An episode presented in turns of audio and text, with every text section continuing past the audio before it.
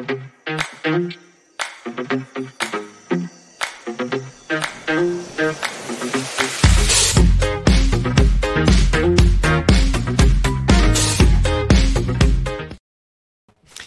tal, Les saluda el Bencho. Bienvenidos a la platicadita este miércoles 23 de agosto. Y esta noche tenemos con nosotros acá a Martín Toc, que más nos va a pues, platicar, a conversar sobre temas de nación, sobre temas de las comunidades y del desarrollo de los mismos pobladores, de las mismas poblaciones. Y también ¿Cómo ha estado este ambiente? Que estamos saliendo de un balotaje de segunda vuelta, eh, una elección que estuvo por momentos bastante tensa por las situaciones que se estaban dando. Eh, mi primera pregunta, Martín, es, con lo que vives en Totonicapán, con las experiencias que tienes, ¿cómo se estuvieron viviendo estas últimas semanas y, esta, y, la jornada de la votación del domingo? ¿Cómo la pasó?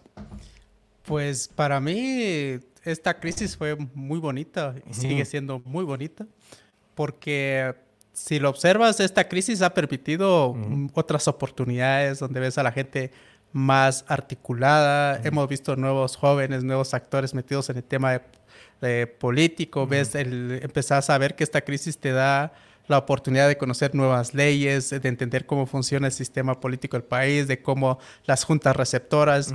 Eh, creo que esto, en la parte positiva, muy buena, porque realmente nos dimos cuenta de cuando, por ejemplo, ves 125 mil voluntarios de las juntas receptoras. Si no hubiera pasado esta crisis, ni cuenta nos damos que hay gente que está comprometida en el ejercicio y representa. Y a nivel local creo que la gente ha estado bien informada. Algo que me, me, fascina y me gusta y lo compruebo es de que a veces se hace en el imaginario que en los departamentos o, o en la provincia no hay como acceso a información y que la gente no tenga conciencia, pero creo que lo que pasó ahorita nos deja claro que la gente se informa y, sabe la verdad y se informa y, la muestra es eso. Es... Y, que hay, está interconectada, ¿no? Sobre todo con estos, eh, con la tecnología de hoy en día. Me llama mucho la atención que, que es la primera persona que escucho mencionar eh, la crisis como un mecanismo positivo para encontrar soluciones cuando casi siempre vivimos huyendo de las crisis. O como se dice en Guatemala, que aquí no salimos de una crisis para caer en otra, pero eso es un pensamiento bastante eh, negativo, pues que siempre vamos a estar en situaciones no tan cómodas o en situaciones en donde se pone en riesgo la institucionalidad democrática, eh, la salud, la educación. Eh. ¿Cómo voltea Martín Toc para ver en estas crisis, que en Guatemala tiene muchas, oportunidades para encontrar eh, soluciones a los problemas.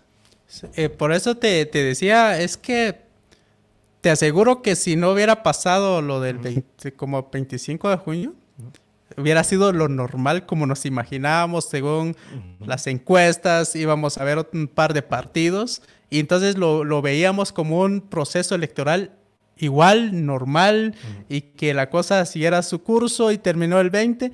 Y hoy no verías a jóvenes, insisto, en el tema de las redes sociales, haciendo sus space, haciendo discusiones, hablando de cualquier tema, discutiendo, escuchando distintas voces y ves que mucha gente se empieza a interactuar, ves que las comunidades se organizan y eso para mí, eso es lo valioso del momento. Y la gran pregunta es cómo mantener ese ímpetu. Porque a mí lo que siempre digo que el guatemalteco le gusta las crisis porque le da una, como que le, que le da un poco de emoción, ¿no? Así como que qué bonito el ambiente y está caliente. como, la selección ganó y mañana va a pasar y pierde. Vaya. y entonces esa sensación así.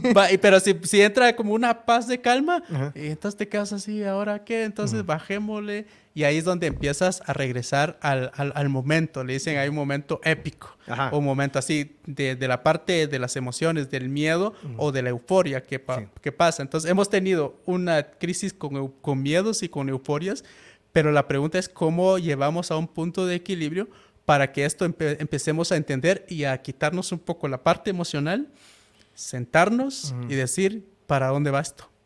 y, y, creo que a mí me ha encantado cuando dicen algunos en Twitter, que no nos vuelva a pasar lo del 2015.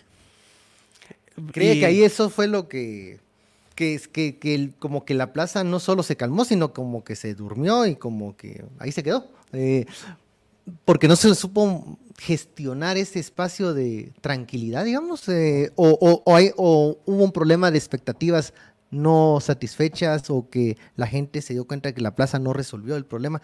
¿Cómo, eh, cómo interpreta lo que sucedió en la plaza como para tener lecciones a futuro para que no volver a tener expectativas ahí sí que negativas o expectativas no, eh, que no se responden a la realidad. Es que, es que dijiste la palabra quitar la expectativa.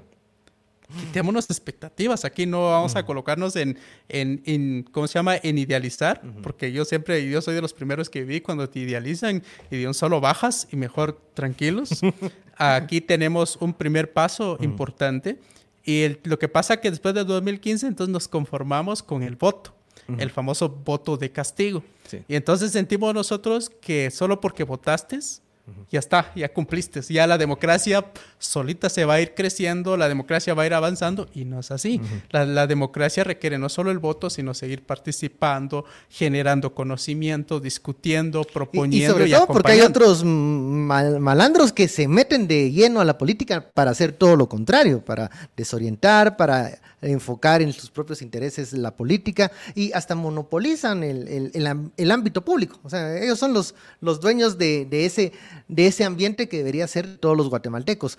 Pero, a ver, ahorita no puedes decir, eh, no se puede escapar de cierta ilusión que uno ve en las redes sociales, eh, pero también veo que esa misma ilusión puede ser una trampa, porque ahí te puedes decepcionar muy fácilmente si las cosas no mm, cambian en la velocidad que esperas. Y hace ya ayer, creo, habían tweets ya reclamando cosas a, un equipo de gobierno que yo no sé si ya está conformado o no, debería ya estar conformado, pero, pero o sea, ya hay como que mucha ansia por que comience a, trabajar la cosa, pero si la cosa todavía se está tratando de organizar, entonces va a haber mucha, soy negativo, va a haber mucho sentimiento de, decepción o de frustración, siento yo.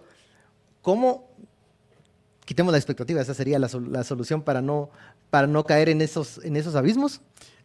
Creo que en el caso personal es que yo ya empecé a como a quitarme un poco las partes emocionales. Es decir, ah, pasó esto, ah, qué bueno.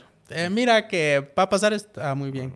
Con mente fría, te aterrizas y dices, veamos qué está pasando, eh, enfoquémonos en lo, lo más profundo, pero también empiezas a decirle al guatemalteco, disfrútenlo es que como tampoco es decir... O sea, vaya sí, sí, disfrútenlo, salten, eh, de este momento es histórico y, que, y que en algún momento eh, yo decía en, mí, esto es bonito porque, porque sabes que ya sos parte de una historia del país, que en algún momento te van a decir, yo estuve Ah, yo estuve ahí. Sí, yo estuve ahí. yo estuve ahí en el, ¿cómo se llama? En el 2023, el 20 de agosto, fui voluntario, fui a votar y yo fui parte de la historia. Entonces uno dice, disfrútenlo, buenísimo. Ah, salten como pasó, pues tronaron cohetes. Pero es algo que se va a acabar. sí, exacto, ahí está. Entonces, para que disfruten, bueno, entonces después de, de disfrutar, bueno, tranquilos, pongámonos serios. Ahora veamos lo que viene por delante. Y lo que viene por delante es un trabajo duro, porque es trabajo, no es, ¿cómo se llama? La panacea. parte de que, más difícil. De que toda la vista es fiesta, sino es que viene el, trabajo. Ya tenemos a un gobierno que seguramente va a hacer lo mejor que pueda, porque eso es algo que, queda. Pero la pregunta es, ¿solo vamos a dejar a ellos trabajar solos o los acompañamos en el trabajo que van a desarrollar? Un ejemplo es, puedes tener a un buen presidente que empiece a cumplir las leyes y, todo nítido, pero ¿qué pasa con los ciudadanos? ¿Vamos a colaborar cumpliendo con las leyes o vamos a ser como los que vamos a generar más problemas al gobierno. Un ejemplo, vas a un, en la carretera, entonces tú vas a respetar los límites de velocidad. Sí, Pero como resulta que tenés un buen gobierno, que, que no va a haber mordidas y todo, o, o, al otro, un poco de ejemplo, es decir, bueno, ahorita a mí me ha encantado, he estado en varios espacios escuchando de la gente y les, y les preguntan, ¿qué es lo que esperan? Lo que esperamos es de que los funcionarios públicos de ahora no pidan sobornos por un trámite. Ok. Va, y eso es, esa es la parte que les pedís al funcionario. Y si ellos lo cumplen, ya avanzamos una cosa importantísima. Sí, un paso. Porque ya me ahorraría yo no pagarle al funcionario. Pero ¿qué pasa si tú aprovechas tu posición? Vas a decir, vos, yo soy el bencho y échame la palanqueada, pues adelantame, adelantame la fila, ahí hay 15 personas y yo soy el bencho y pasame a, la primera. Vas a decir, ah, no, no, si le estoy pidiendo yo al funcionario que no soborne, entonces ahorita yo me tengo que sentar haciendo cola. Y ahí es donde empezamos a ver de que esto va a tener dos vías, el los ciudadanos y el gobierno. Si nos empezamos a implementar, ahí sí te digo, vamos a empezar a ver varias cosas empezar a suceder sin hablar de proyectos estratégicos, sin hablar de financiamiento, de la ejecución de los recursos, sino empezar a entender que, que, nosotros como ciudadanos le tenemos que quitar un poco de dolor de cabeza al gobierno, porque creemos que va a ser un buen gobierno, para que ellos se dediquen a lo estratégico, a lo más importante, que creo que ese es el debate. Es, es, un, es un, poco la cultura ciudadana, política y cultura ciudadana. Eh, que en el caso de, de, los gobiernos o las administraciones anteriores, algo que se criticaba mucho era la normalización de, por ejemplo, de la corrupción. En la, administración de, Jimmy Morales, él lo decía así, eh, de forma muy natural, de que en Guatemala pues era normal la corrupción. Eh, desde la cabeza tiene ese pensamiento, hacia abajo va a haber una falta de preocupación por, por ese tipo de, de actos eh, ilícitos. Ahora, eso sería como parte de una cultura ciudadana. Pero ¿cómo hay que fiscalizar a Semilla? Porque comienzan a salir, eh, a ver, como algún tipo de opiniones sobre no lo critiquen. Eso me recuerda también que eso lo mismo decían con Yamatei, ojitos tristes, ¿no? bueno, ¿qué pasa? Este no es ojitos tristes, pero es como de este tamaño. Pero, eh, ¿cuál es la forma objetiva de poder fiscalizar para que haga bien su trabajo un gobierno? Yo creo que, Bencho, creo que hoy en día fiscalizar es tan fácil. Hoy en día la gente encuentra la información a la velocidad de la luz. Es decir, tú vas a, la, gente ya, ya entra al portal de Guatecompras, busca los procesos, cómo están tomando las decisiones, cómo están haciendo las adjudicaciones. Y yo creo que eso va, va, a seguir más fuerte, vas a tener más libertad de hacerlo en este próximo gobierno, porque en teoría vamos a tener más libertad de opinión, vamos a aportar. Por ejemplo, cuando he visto que hay ah, periodistas que han hecho investigaciones increíbles y te quedas así, ¿y de dónde sacan toda esa información? Y cuando te das cuenta, y te encuentran cómo, va así como esos en los búnker ahí andan generando y tiran facturas, tiran cotizaciones, eh, la calidad del producto y seguramente esto va a seguir más fuerte durante los próximos cuatro años porque ahí no es que vas a suponer, sino porque la gente va a colocar. Pasó, vio el tema de las motocicletas. Lo, pararon porque alguien encontró eso y seguramente va a ser, y, y ese es el, el desafío de, de que hoy en día de que llegue un gobierno, imagínate, sin compromisos, sin compromisos, lleva la esperanza de la gente.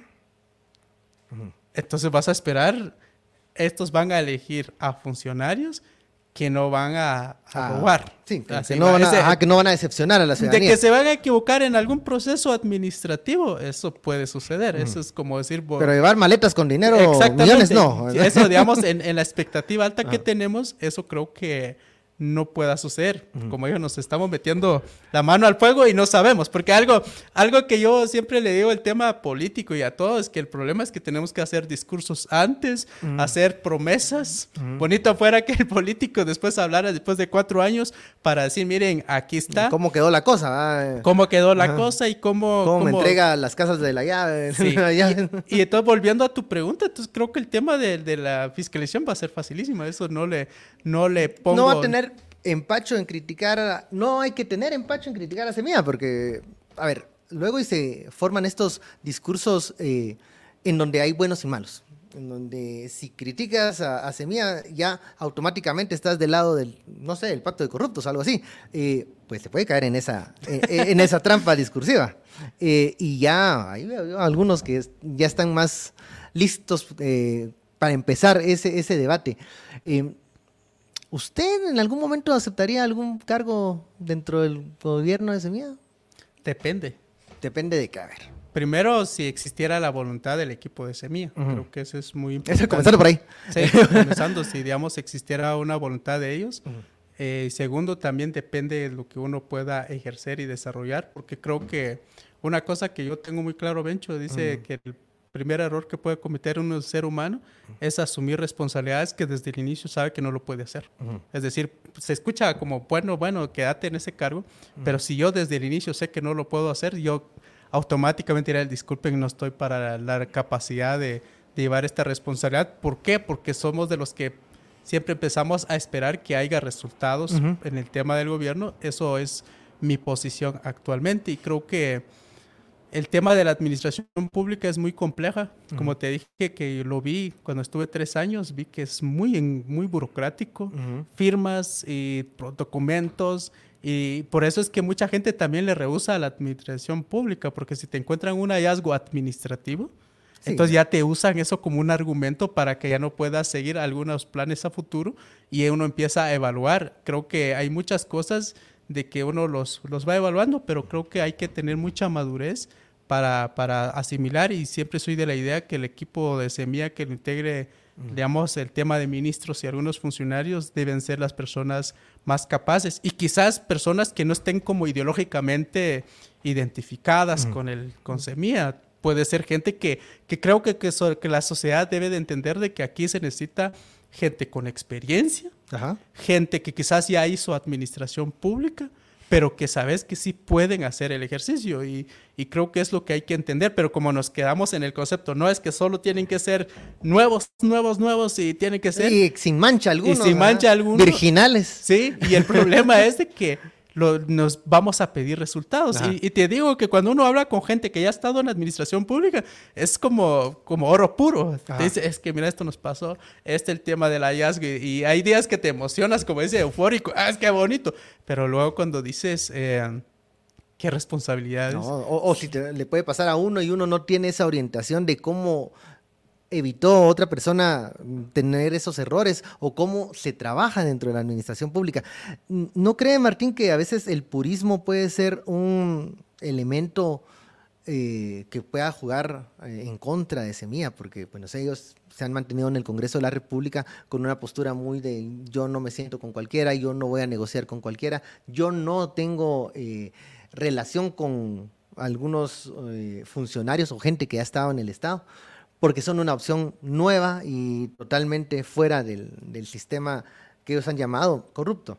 Eh, ese purismo puede, en este momento, que tienen que implementar políticas, implementar programas, un factor en contra? Eh, yo no, no, lo veo como un factor en contra, porque creo que tienen ahora la decisión y la libertad de, de tomar la mejor decisión que a ellos les convengan, porque a ellos son a los que se les va a pedir cuentas, porque creo que es eso. Y, a mí me, me, encantó en algún momento, yo soy como muy así como fans de, de Raúl Barrera. Ah, Raúl Barrera, tipazo, ese, recibiendo sus clases en Space, y él decía, eh, miren, es que ustedes, Semilla estaba abierto, ¿por qué no se sumaron?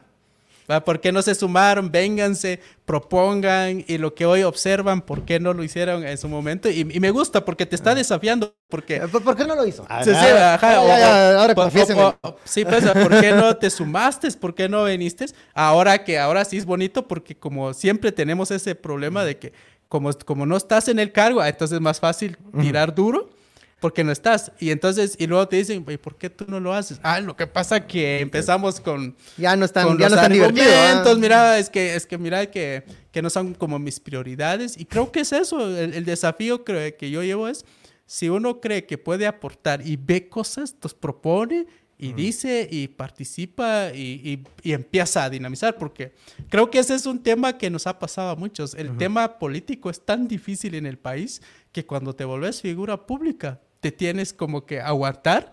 Y, a, mí me ha encantado, imagínate eso, me puse a reflexionar cuando, por ejemplo, en Twitter. A mí me encanta estar en Twitter porque ahí... No, le gusta, le gusta, le gusta la discusión. me encanta, vienes, vienes eh, eh, y al político o a alguien le empiezan a tirar duro, ¿va? Le empiezan a tirar duro. Esos periodistas. Va, eh, empiezan a tirar duro. Y luego cuando se defiende la persona, vienen con los argumentos. Miren, no soporta las críticas, no soporta. Entonces, imagínense cuando está en el cargo público. Y entonces como que a nosotros nos imaginamos que la persona en la, función pública pareciera no ser humano, ¿no? Es que... Tiene que ser robot, así. tiene que ser robot, tirale vos, ese no tiene derecho de enojarse, no tiene derecho de llorar. Y creo que ese es el, análisis que tengo yo también al, político. El político, cuando está en la campaña, tiene que figurarse el, el, pulcro el que no llora, el que todo lo puede y, hasta, Después no aparecen como Sandra, miren, pues. ya, iba cuántos días desaparecía Sandra, cuatro. Hasta con saquitos como yo, vamos ahí. y, luego cuando, cuando estás ya en administración, no, somos humanos y creo que esa es la parte de, entender que eso ayuda mucho, de, que, de que cuando vayamos a criticar sea realmente con cosas... Eh, concretas, no generarnos ese espejismo, porque el problema ahora que las redes sociales se prestan a mucha desinformación y, te andan, y te andan tirando un montón de cosas y llegas a una etapa que te vuelves masoquista. le, Así, y, gusta, leer los comments negativos. ¿eh? ya no te importa nada, pero ahí tienes un riesgo. Cuando tú dejas de sentir, entonces también empiezas ya no a sentir las necesidades de los demás te vuelves así como un búnker, como dice vos, que te quedas así como cerrado y dices, ya no. Eso pasa en casa presidencial bien seguido, ¿verdad? Y entonces, Eso, con los presidentes que ya se encierran y... Sí, porque, porque al final te bloqueas, va. Y me, imagínate, y, alguien que me encantó que decía en un, en un espacio, imagínate, todo el mundo, la sociedad tirándote a vos. Ah. Pero aparece alguien a la par que no sabe sus intenciones y te, te da un abrazo y te dice, estoy contigo, te apoyo. Y somos humanos. Y ahí es donde creo que es una parte que, que yo empiezo a ver lo de Twitter y empiezas a madurar. Por eso es cuando me dices a mí ahora, yo observo las cosas y me las tomo más tranquilas, pero a veces me dicen, vos alegrate un poco, no, vos o enojate, no, tranquilo. Pero yo digo, ¿y por qué ya no siento esa parte del ejercicio? Pero dice que eso debe ser la, la ruta del, del, ¿cómo se llama? Del, del político con coraza de, y te dicen, bueno, si te metes en la política, ponte tu coraza, que todo te resbale. Y dices, y si lo que queremos es construir una sociedad más abierta, más de diálogo, entonces tienes que tener sensibilidad para conectarte y entender. Poderte comunicar con las personas. Em, tengo aquí, ya se me pasó uno. A ver, usted ha estado muy vinculado a, a, proyectos de desarrollo, proyectos comunitarios, y son proyectos que muchas veces necesitan optimismo como para tener un motor que, que haga funcionar y haga caminar esos, esos, esas ideas los partidos políticos muchas veces también funcionan así, o sea, hay que ser muy positivo, ¿verdad? Yo me recuerdo cuando estaba aquí Bernardo Arevalo y decía, yo voy a pasar a segunda vuelta, y yo lo miraba así, Ay, no, porque bueno, uno tal vez como periodista, uno como periodista tiene todo lo contrario, tal vez ya tiene adiestrado ese sentimiento de no va a funcionar el negativismo porque hay que estar buscando la falla.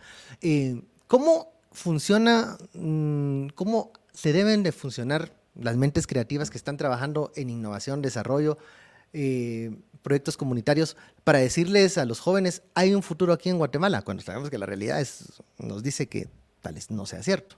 ¿Cómo se trabaja eso? Creo que la, primera parte es decirle a los jóvenes, muchachos, van a fracasar un montón de veces. Eh, ¿Y por qué? Porque al inicio tú desarrollas aquí, te desarrollas con lo que tengas, porque no existe, primero el modelo de educación no te responde primero el modelo de educación no nos prepara y no nos da las condiciones para, para ejercer. Y cuando quieres emprender, aprendes empíricamente. Y obviamente eso es una desventaja y te metes a, hacer muchas cosas y empiezas a fracasar y te terminas endeudando y, y, caes. Pero, pero es parte como del, del sistema, porque, insisto, es del sistema no no está diseñado para que realmente tú tengas las capacidades y los recursos para, para, desarrollar. Y a veces muchos hablan de que como que es un tema de financiamiento y no es cierto. O de ayuda asistencialista. Ajá, de... asistencialista. O te dicen, mira, lo que pasa es falta de crédito. No, lo, que, lo que abunda es, es dinero. Lo que hace falta es que desarrollar los modelos de proyectos que realmente respondan a las necesidades y que tengas un equipo que te responda, un equipo que tenga las capacidades, por ejemplo, para un ejemplo, vas a desarrollar cuando nosotros hace años empezamos a producir fresas, un grupo de patojos que no sabíamos nada de producción, construimos los invernaderos y, construimos, conseguimos las plantas, le invertimos plata a los invernaderos. y, todo era una fiesta cuando colocamos las plantas y cuando, cuando llegaron a visitarnos ya con los invernaderos construidos y las fresas colocadas adentro y nos dijo, ¿y el agua? un, elemento, un detalle. Sí, un elemento tan pequeño. Eh, no, es que nadie se le ocurrió el agua y ahora lo vamos a colocar, de, vamos, de, la solución, mm. vamos a echar el agua así como de vaso en vaso. Claro, no era el plan original, ni era, ni era la mejor solución, pero lo fueron resolviendo en el camino. Sí, lo resolvimos, pero fue un fracaso. ¿Va? Se perdió, la, se perdió, la, cosecha, fresa. Se perdió la cosecha y una frustración. Y ahí vuelves a la base. Creo que el, país necesita acostumbrar a los jóvenes a tener una formación técnica fundamental pero también que se empiece a trabajar en equipos. Es que es una parte como difícil en este país que aún cuesta el dinamismo de trabajar en equipo. Pasa con el caso de la universidad, ¿va? Un ejemplo, miren, vamos a trabajar un proyecto y hagámoslo en grupo. Ay, no. solo, solo observar esa, esa dinámica. Tan, tan básico y en grupo y solo uno se hace toda la tarea. Sí. uno se hace la tarea y otros, bueno, pasa tu nombre, yo me la imprimo y, y Y alguien dio el dinero. Bueno, como que se repite el modelo finalmente de lo que sucede arriba, ¿verdad? Alguien que da el dinero, otro que hace el trabajo, otro que banderea y otro que nunca llegó, pero se graduó. Ese, ese fui yo. Eh, mira, y cuando yo platico con, gente que tiene muchas, muchos nexos con, sus comunidades y con el trabajo que, hacen con los jóvenes, me han manifestado muchas veces la frustración porque este entusiasmo o este positivismo para creer en Guatemala ya no se les puede inculcar a muchos jóvenes que deciden irse a los Estados Unidos donde ellos ven sí una ilusión. Eh, y los números de, migrantes eh, irregulares pues nos dicen nos confirman eso. O sea, hay más ilusión por irse a Estados Unidos, mandar dinero, que producir algo acá en Guatemala porque aquí no sabes qué va a pasar en cuatro años. Aquí no sabes si mm, quién va a estar en el Congreso en la próxima legislatura. Em, los jóvenes no están entonces en este momento creyendo en Guatemala. Las votaciones nos dicen que tal vez es un momento para recuperar esa ilusión. Eh, ¿Cómo hacer para Guatemala convertirla en un destino para sus propios ciudadanos? Eh, yo he visto ahora varias propuestas de proyectos y creo que lo que necesitamos, como te decía al inicio, es un gobierno que ayude a esos proyectos. No sé si es como publicidad, yo estoy muy fascinado con un proyecto que están diseñando que es el interoceánico, un proyecto de que empieza de, ¿cómo se llama? desde Puerto Barrios a Santa Rosa y decían que son 15 mil millones de dólares de inversión. Y cuando observas los planos, la propuesta y dices, esto es un proyecto enorme. Y le preguntas a los que están ideando la idea y, qué le pasa, por qué, no, por qué el proyecto no, no avanza. es, camina, por, es por financiamiento. No, no, no es tema de financiamiento. El problema es que no nos dan los permisos que necesitamos para hacer esos proyectos.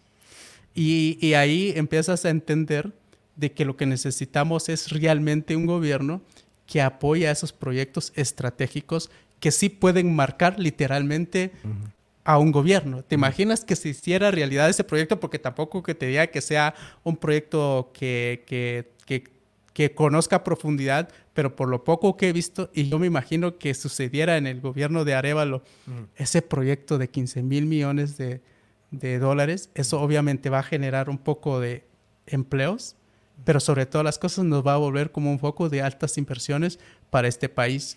Y cuando le preguntaron, decían, pues me quedé impactado, es decir, no era dinero lo que necesitan, lo que necesitan es que se les dé el aval y que no pidan sobornos a cambio de la inversión. Es que eso le iba a preguntar. Muchas veces los proyectos que avanzan son porque tienen sobra. Porque, sobra. Porque van a, van a, y, por ejemplo, van a beneficiar a alguien. o por ejemplo el hecho de que, de que yo, yo soy muy como, no sé si fans de la infraestructura. Por ejemplo, tú quieres hacer un proyecto de turismo. Ajá. Eh, ponte un ejemplo, vas a, vas a aprovechar en la montaña pero resulta que le decís al de la ciudad, mira, venite a Toto, aquí hay un proyecto de turismo de primer mundo y solo y estamos a ciento, a 200 kilómetros y tenés tu Ferrari, vos ese Ferrari que andás vos eh, eh, y que te vas a 100 kilómetros por hora, en dos horas llegas. Sí. Pero como no hay, te haces aquí con el Ferrari y te pasas saliendo de aquí para, para salir a San Lucas cuatro horas. Entonces, ¿qué vas a optar? Mejor y ahora que mejor, mejor, me, mejor, me quedo ahí. Mejor ves un documental de National y ahí te quedas viendo las maravillas de Guatemala. Y me compro un ceviche. un ceviche. A diferencia de que si tuviéramos las carreteras libres, porque el país es pequeño.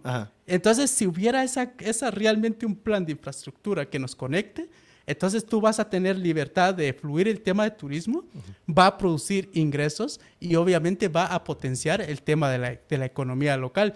Y si potencias la economía local, obviamente vas a generar ingresos. O por ejemplo, vienes y le dices, ¿te imaginas a la gente de Almolonga? exportando sus verduras a El Salvador y que del carril donde ellos están sean de cuatro carriles. Ahorran y llevan más rápido sus productos. Pero como es de doble, solo son de dos carriles. ¿A qué alcohola? Un calvario enorme. Y entonces, y estoy hablando ahí no de cosas como te digo, todavía de innovación, de no, sino cosas básicas que la hemos dicho, la vemos, la sentimos y que te digo, eso va a generar un, un sentimiento de pertenencia cuando vas, o por ejemplo cuando veías, eh, cuando ves el túnel por ahí por el volcán Santa María. Ajá. Cuando uno, cuando uno es niño, pasa ahí, es, esa era una magia, ¿va? Sí, de noche.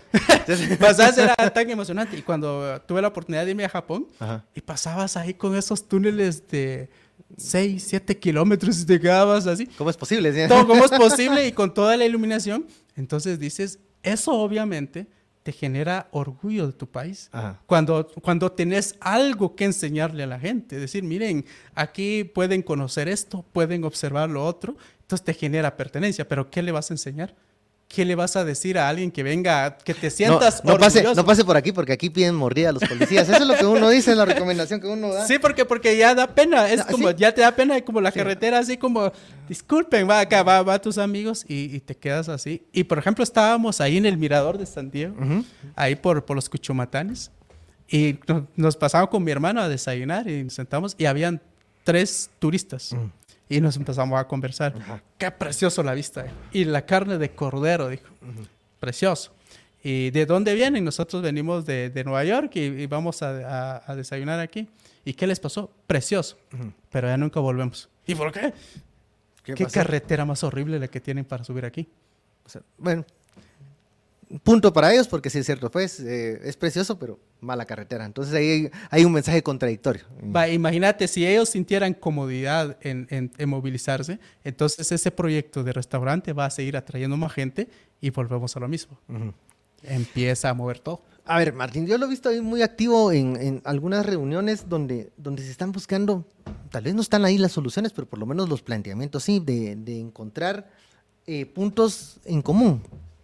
Pero es que en Guatemala cuesta mucho poner eh, de acuerdo a la gente. O sea, aquí es muy fácil enfrentar a la gente o, buscar diferencias.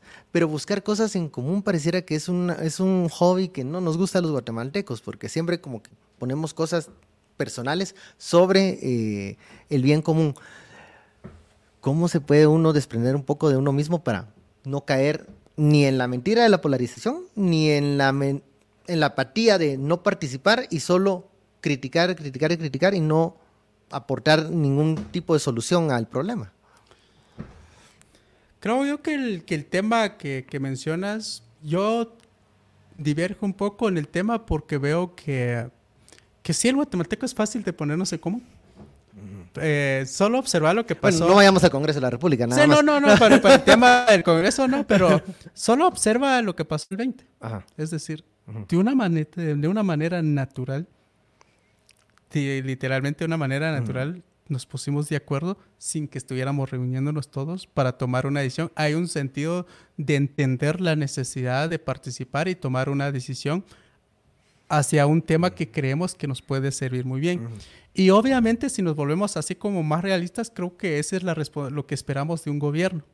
Que el gobierno nos empiece a articular para responsable de promover la unidad del país. Porque yo entiendo de que hay que hacer como convocatorias y reunirnos y me parece muy bien.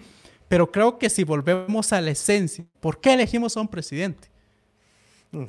Para, como en Estados Unidos, que es el eh, jefe, el, el, ajá, eh, comandante en jefe.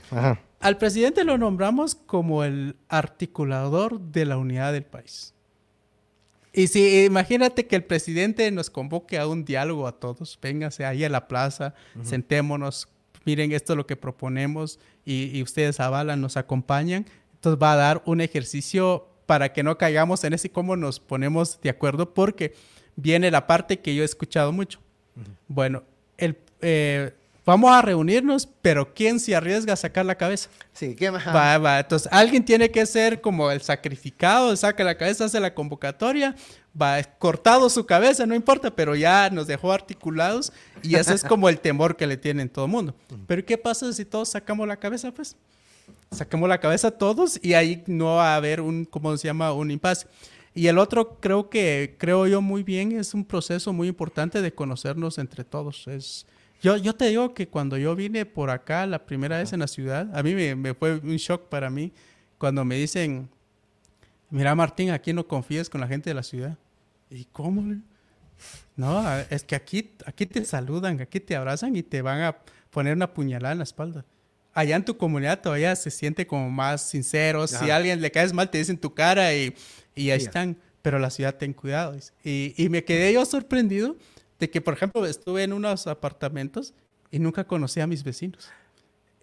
¿Y cómo, cómo, cómo, te imaginas que vas a ser un articulador social o vamos a ponernos de acuerdo si en nuestro barrio nunca hemos ido a tocar ahí al vecino? ¿Qué tal? ¿Cómo estás? Y mira que un vecino perfecto para uno es ese, cabal, el que nunca lo miran ni nunca sabe quién es y nunca da problema.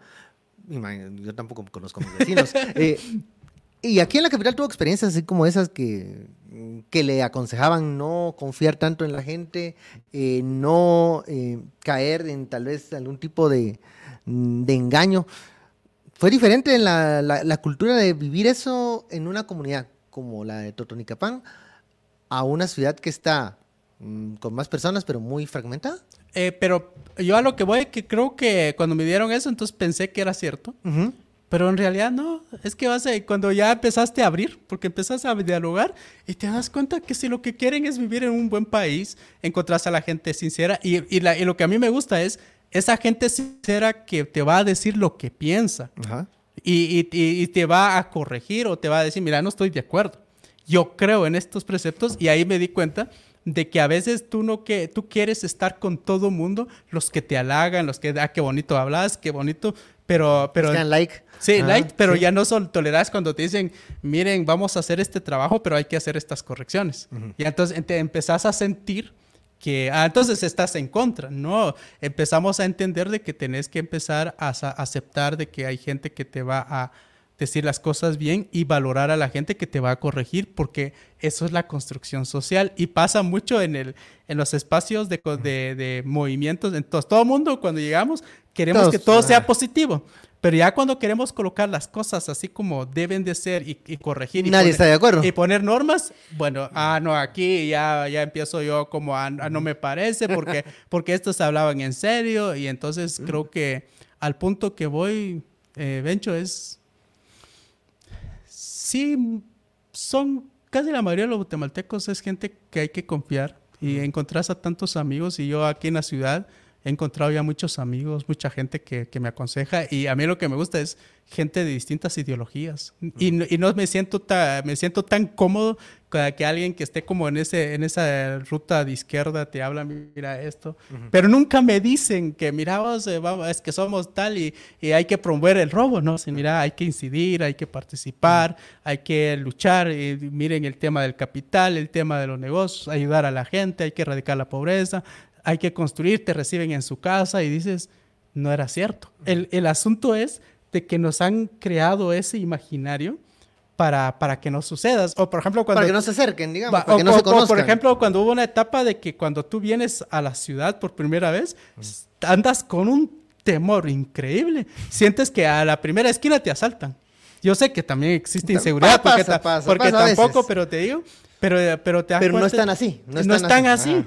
Pero como, pero como te, como digamos, te transmiten esa información, entonces lo comúnmente cuando me decía a mí mi mamá, eh, siempre ahí eh, eh, oras a Dios para que Ajá. Dios te cuide porque, te porque ya te fuiste a un lugar peligroso y, y pasa. Pa. Y luego cuando los de la ciudad tienen otro imaginario de las comunidades. Uh -huh. Entonces imaginan como, como radicales o que a mí me encanta como, como te ven como, ah, ese es comunista. O, o a mí lo que me encanta, por ejemplo, los, los, los, imaginarios. A mí siempre le digo a alguien, ah, es que cuando me ven a mí, -huh.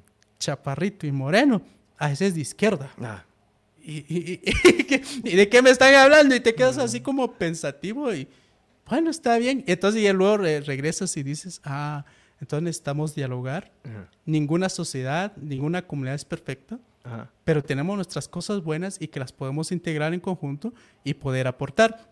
Y el ejercicio que siento yo en el tema es de que sí necesitamos empezar a conectarnos con el vecino, preguntar qué necesita, ya no aislarnos en donde estamos y empezarnos a conectar. Cuando generamos esa conexión, entonces empezamos a entender que no somos enemigos de nadie, que somos ciudadanos que nos podemos como ayudar y colaborar para hacer de este país algo más funcional. Pero cuando te das cuenta es increíble que llegas a la ciudad, dos millones, y ni uno conoces y dices, sí, tanta gente, y dices, entonces parece mejor me regreso a mi comunidad. Ajá, mejor me regreso a mi uno más acompañado ya en la comunidad con poca gente que aquí con sí, un montón ahí en mi comunidad, me, bueno, por lo menos existe en el imaginario. Y... quiero preguntarle algo sobre esos, esos, esas ideas o esas eh, ideas preconcebidas que tiene la gente. Em, hay algunos dirigentes indígenas que, que critican muchas veces posturas moderadas, incluso conservadoras de otros dirigentes indígenas, eh, porque dicen que hay que hay que eh, liderar con reivindicando eh, y que no hay otra forma de enfrentar el sistema más que ese. O sea, que, posiciones moderadas, posiciones conservadoras, le están haciendo el juego al sistema.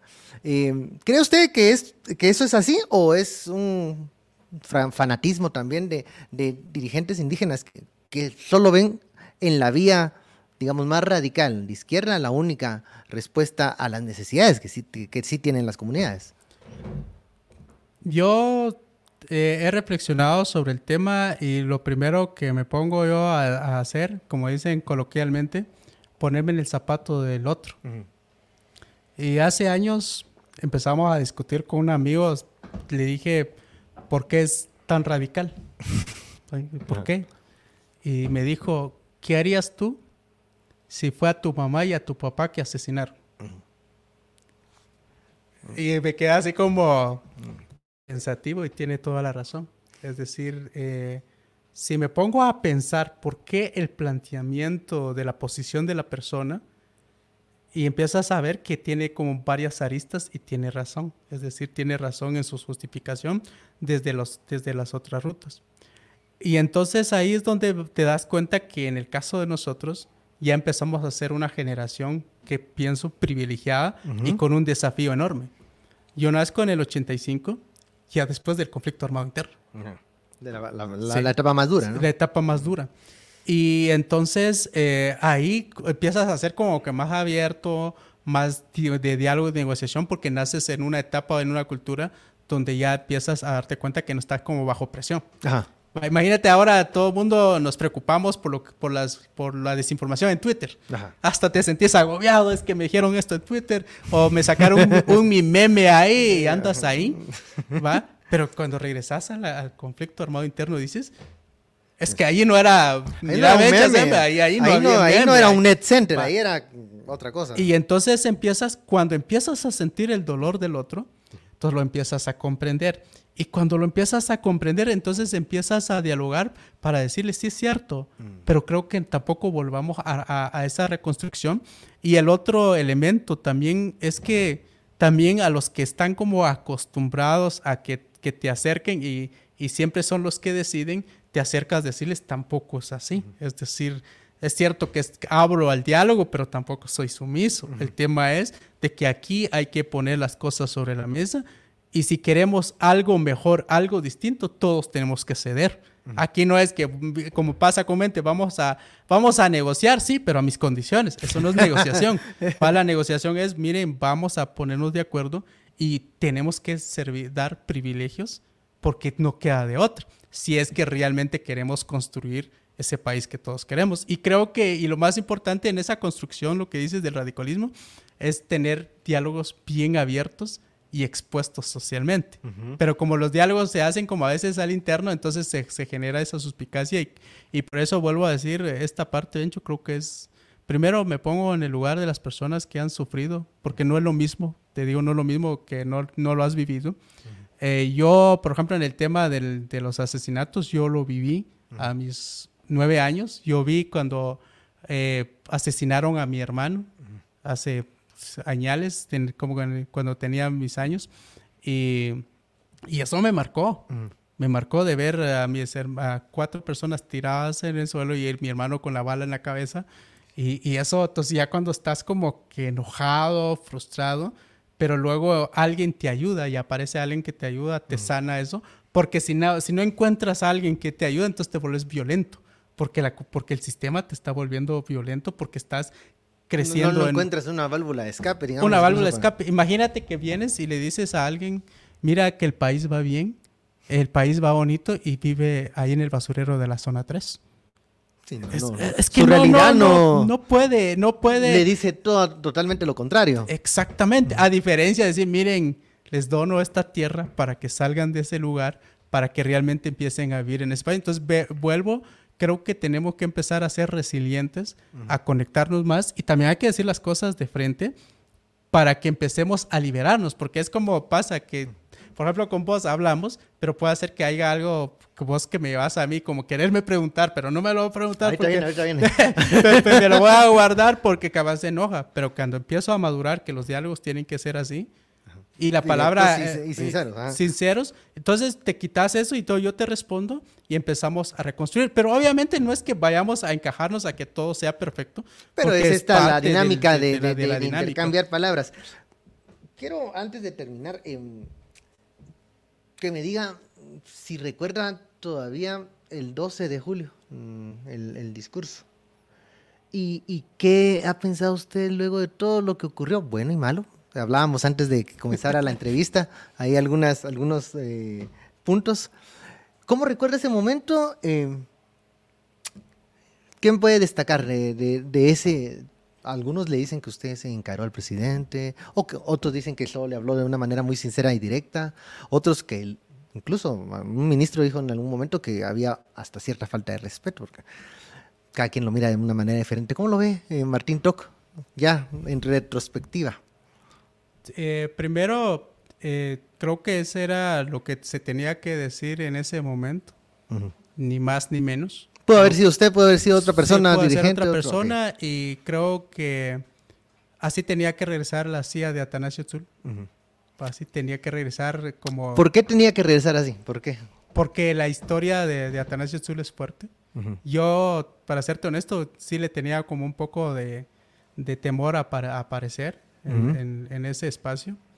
Y porque uno también entiende lo que representa, lo, lo difícil del, del ambiente político, porque, ¿sabes una cosa, Bencho? Qué bonito fuera sentirte libre y llegar con el gobierno, con el presidente, de que no sientas como una, como una especie de duda, que no te sientas con confianza. Pero creo que esa parte de la, de la responsabilidad que uno lleva sobre el hombro es, como decirte, difícil, y toca hablar con, con, lo que uno es. No, no, como te digo, creo que me escuchan así, así creo, así pienso, así me han ido construyendo. por eso te digo, es cuando muchos me preguntan, ¿lo memorizaste? No, no, no lo memoricé. Creo que no que vería nada de ese discurso. o, por ejemplo, cuando me digan, uh, por ejemplo, me llamó la atención cuando muchos analistas, esto, era lo que quería decir. No, yo dije lo que, como digo, yo dije lo que escucharon. Pero también, sabes que cuando después del discurso, mi corazón se preparó muy fuerte porque sabía que me iba a tocar durísimo. Me iba a, me iba a tocar durísimo. Eh, uno dice, me acuerdo cuando ya un día después fui a trabajar ahí con los compañeros y dije, esta me la van a cobrar carísimo.